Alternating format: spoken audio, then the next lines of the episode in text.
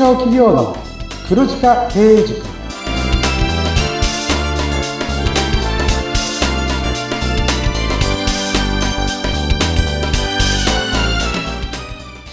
こんにちは。中小企業コンサルの久保木康之です。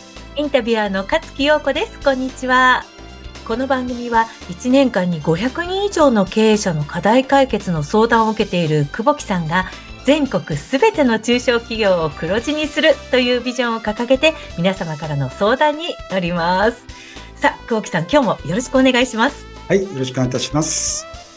木さんは、なんかすごい新しいこともたくさんやってらっしゃるようなんですが、意外とラジオを聞くのもお好きだというふうにお聞きしたんですが。そうなんですよ。あの、今、インターネットラジオって、まあ、ラジコっていうアプリを使ってるんですけど、はいはいはいはい、あれであの、どの放送局もクリアに聞こえるんですよね。はいはい。で、あの、テレビだと、ずっと目の前に座ってみなきゃいけないんですけど、ラジオの場合は、あの、聞きながら何か別のことをできるっていうのがすごくいいんですよね。確かにそうですよね。朝の忙しい時間なんかは、ラジオの方がいいっていう方も多いですよね。そうなんです。で、僕、常に生活の中でラジオをかけておきたくて、はい、あの、部屋、あの、家の部屋のすべてにスマートスピーカーが置いてあるんですよ。あら、素敵。で、そこに全部ラジオを、まあ、どこに行っても聞けるようになっていて、はい、ラジオのいいところっていうと、えあの、僕らってネット社会になって欲しい情報っていつでも得られるようになったじゃないですか。えその分、自分が欲しいと思った情報しか得られなくなってしまったんですよね。はい、そうですね。でラジオだと、勝手にですね、もう自分が興味ない情報までたくさん入ってくるんですよ、インプットされて。確かに。しかもじっくり聞けるっていう部分もありますよね。そうなんです。だからかなりですね、ラジコンにお世話になっているので、はい、よかったら皆さんもぜひ聞いてみてください。はい。このポッドキャストもお耳を拝借するという点では一緒ですよね。そうですね。はい。ということで、今日もね、ご相談を、えー、いただいておりますので、早速入ってよろしいでしょうか。はい。よろしくお願いいたします。はい。えー、以前の回で資金確保で助成金、補助金を活用するといいとお聞きしましたが、知識がなくて何から始めたらよいかわかりません。おすすめな、はい、えー、進め方っていうのはあるんでしょうか？ということで、これは非常に興味がありますが、いかがでしょうか？はい。あの、助成金、補助金に関しては、ぜひ皆さんにご活用していただきたいなって考えているんですよ。はい。で、助成金、補助金っていうこの言葉聞いただけで、まあちょっと敷居が高いんじゃないのって思う方も多いんですよね。わかります。で、シンプルに皆さんに、まあ考えていただきたいのが、制度を活用するメリットって何ですかってなったらですね、この二つなんですよ。単純にお金がもらえる。はい、そして、お得に物が買えるってことなんですよ。そうですね。はい。なのでこれ二つ足すと何があるかっていうと、経営が少し楽になるんですよね。お金が入ってきますからね。そうです、そうです。はい。なので、経営を少しでも楽にしたいなって思った方は、助成金、補助金を活用するっていうところもご検討いただけたらいいのかなと考えています。はい。今、助成金、補助金っていうふうにおっしゃったんですけど、この二つ何か違いがあるんですか？はい。あの、私の方でですね、実は弊社の方で、助成金、補助金の支援実績で言うと全国で1万社以上あるんですよ。はい。で私もいろんなですね、まあ先日話した WebIT だったり、助成金だったり、セミナーをやっているんですけど、コロナ後はですね、一番リクエストが多いのは、やっぱり補助金、助成金のセミナーをやってほしいってことなんですよ。ああ、それはそうですよね。直接そのお金っていうものが関わってきますからね。そうなんです。で、そこでかずきさんの、まあ、ご質問にお答える形なんですけど、はい、私、セミナーで、今こんな助成金いいですよとか、こんな補助金いいですよって具体的なお話結構するんですよ。はい、で、1時間ぐらい、半ぐらい話をさせていただいて、まあ最後にアンケートを書いてもらって、何が一番、まあ、勉強になった役に立ちましたかっていうところの答えが9割以上の方がですね、助成金と補助金の違いが分かったって答えなんですよ。やっぱり違いが分かるとなんかこう前に進める何かがあるものなんでしょうね。そうなんです。そもそもですね、はい、助成金、補助金を一緒負担にしていて、うん、だから余計にですね、情報だったりがこんがらがっちゃってる方が多いんですよね。ちょっとそのイメージがまだ湧かないので教えていただけますか？あ、わかりました。はい。まず、あの、国のお金っていうところだと、まあ、助成金と補助金って、まあ、一緒くたにするのって、皆さん、まあ、想像つくと思うんですけど、はい、実はですね、管轄が違うんですよ、国の。はい。で、補助金は経産省、助成金は厚労省なんですよ。はい。で、補助金は多分皆さんイメージしやすいかと思うんですが、うん、経産省が定めた条件にマッチした、要は設備投資だったりとか、新規事業だったりとか、はい、そういう投資した金額の一部ですね。例えば半分だったり7割っていうのが補助金でお金が戻ってきますよ、みたいな。はい、そんなようなイメージだと思ってください。なるほど。補助金の、まあ、大きいところで言うと、審査があることですよね。うんああ、そうですね。審査が通らないと、まあ、いた、いただけないというか。そうなんです。はい。なので、あの、いくら申請したからといって、す、べ、ての方が補助金を受けられるわけではなくて、うん、最低限条件が合致した上で申請したとしても、やっぱり採択率っていうところで、半分ぐらいの方が、まあ、もらえるものっていうふうに思っていただけるといいかなと思います。そうなんですね。はい。で、助成金というのは、厚労省が雇用保険を財源に出しているものなんですよ。なので補助金と違って何か設備投資とかではなくって、はい、要は社員だったり人に対して手当だったり働く環境を良くする。こういう厚労省が定めた条件にあってさえすれば申請するとほぼ100%に近い形で助成金で50万だったり100万だったりもらえるってものになってるんですね。そうだったんですか。はい、もうまずそれ、ほとんど知らない、どうでしょう聞いてる方も、初めて聞くっていう方もいらっしゃるんじゃないかなっていう気がしますけれども。ね、はい。で、助成金のすごいいいところっていうのは、まずは予算の範囲で先着順でもらえるじゃないですか。そうなんですね。で、えー、大きな助成金だと、定番のものだと本当にね、年度の3月いっぱいまで申請っていうのを受けられるぐらいの予算があるので、これは皆さん必ず申請した方がいいんですよ。で、助成金に関してはですね、もらったお金の使い道に関して、補助金と違って定めがないんですよ。ということは？なので、補助金の対象にならない、まあ、何かお金を使うだったりあった場合は、はい、しっかり助成金の申請をして、そこで得た、はい、要はその受給金額のお金を使って何かするっていうのが、これは OK なんですよね。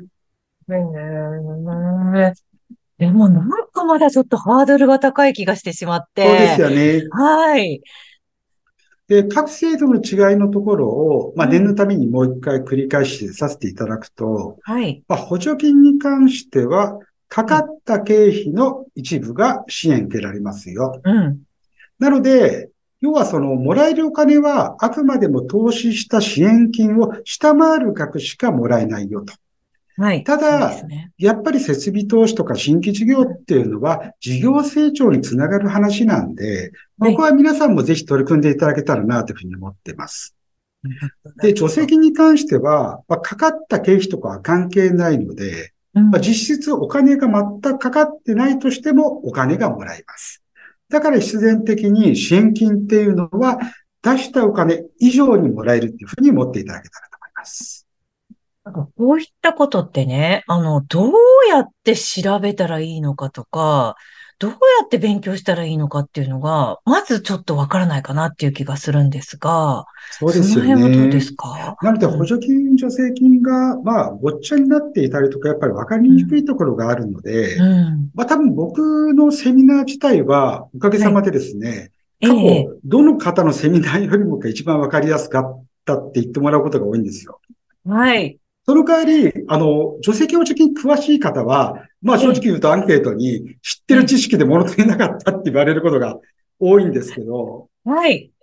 ただ、世の中の全国の中小企業さんで言うと、まだまだね、8割ぐらいの方たちが、やっぱりわからない、敷居が高いと思ってる方がやっぱ多いんですよね。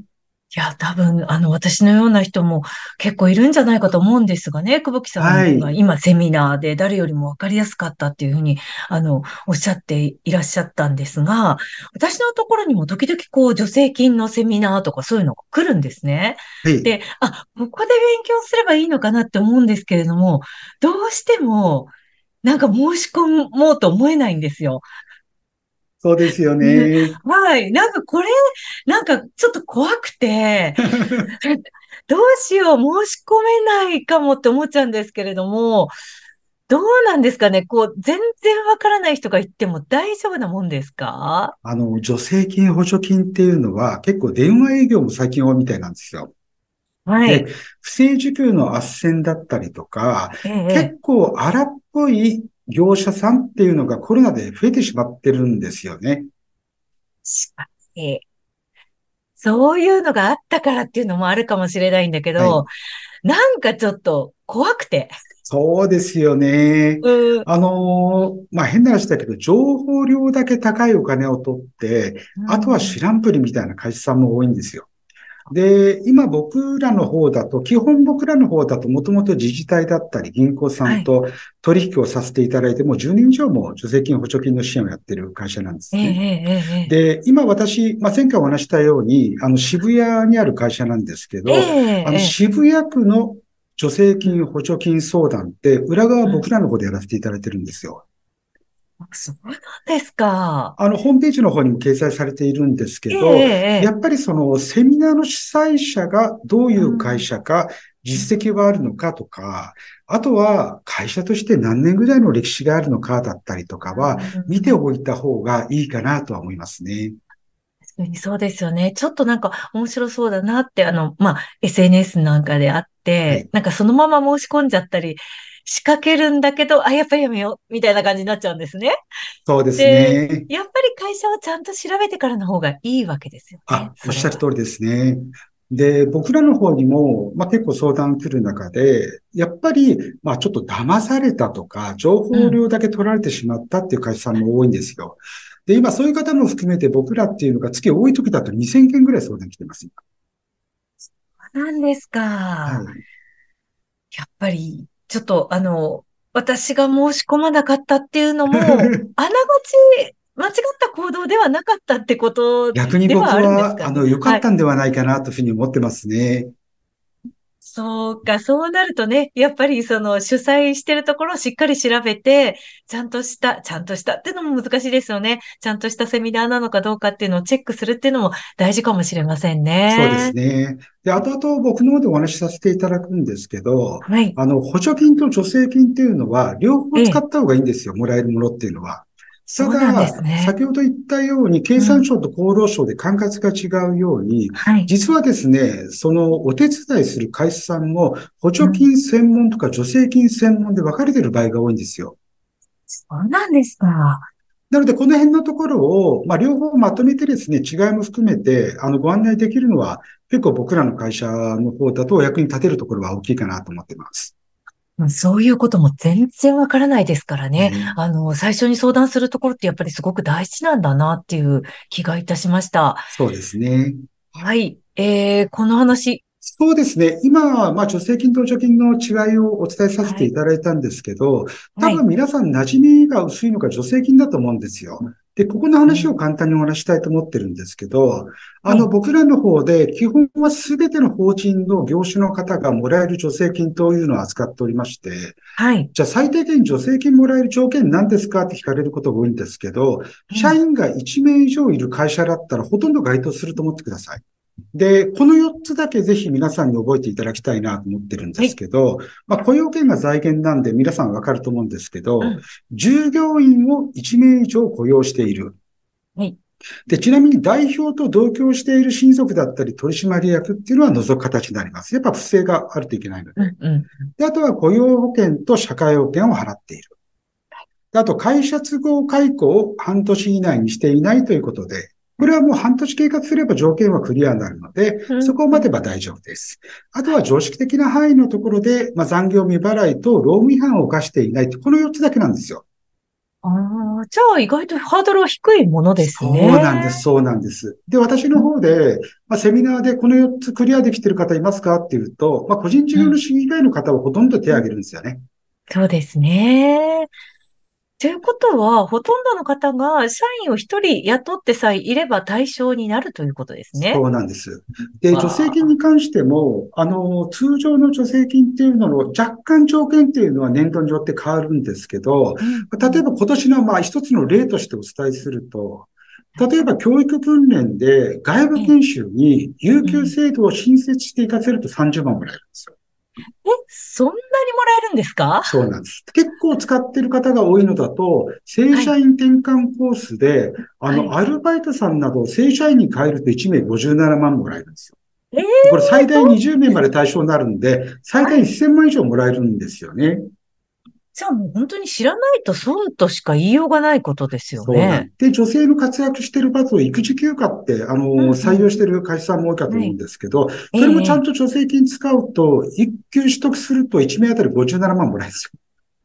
あ、じゃあ、な、なんか足して足して足してもらっていけ、いけるっていうことでもありますよね。なので、あと、社員研修っていうのも、あの、経費型の助成金で、今、サブスクモデルの研修って結構流行ってると思うんですけど、その社員研修の6、70%もお金が出てくるっていうのもあるんですよ。はあ。ちょっと次から次へと出てくるじゃないですか。そうなんです。なので、はい、あの、僕らの方だと、今会社の方の状況だったりとか、はい、まあ制度だったりとか、いろいろヒアリングした上で、うん、あの、〇〇さんだったら、じゃあこのうち2つもらえそうですよねとか、多い箇所だと5つぐらいもらえそうだなっていうのを、まあ、診断を無料でさせていただいたりもしてるんですよね。そうなんですか。なので、もらえるものは、まるっともらっていただいた方がいいんではないかなっていうふうには思ってます。はい。たくさん払ってるんですから、もらえるものはもらって、払うものはきちんと払ってという、そういう状態がね。もうおっしゃる通りですね。ですよね。権利があるんですよね。雇用権が財源なんで。ですよね。はい。ということで、今日はだいぶなんか耳寄りな情報をいただいちゃった気がいたしますね。あありがとうございます。はい。えー、補助金のこともね、ぜひ、あのー、教えていただきたいなと思いますが、こちらは次回ということですかね？はい。次回お話しさせてください。はい。中小企業の黒字化経営塾では皆様からのご相談もお待ちしています。また番組インスタグラムノートもありますので、ぜひチェックしてくださいね。えー、久保木さん、 note、インスタグラム、どんなことをやってますか？そうですね。今、ノートの方で、はい、まあ今回、ポッドキャストで話した内容を文字起こし的な形でですね、テキストでもご紹介しています。で改めてそれを読んでいただいて、はい、これってどういうことですか？なんて質問も今、あの、何つうか来ておりますので、皆さんもどしどしいただけたらと思います。はい、詳細は概要欄をご覧ください。ここまで聞いてくださって本当にありがとうございました。中小企業の黒字化経営塾、お相手は？中小企業コンサルの久保木康明とインタビュアーの勝木陽子でした。それではまたお会いしましょう。さようなら。さようなら。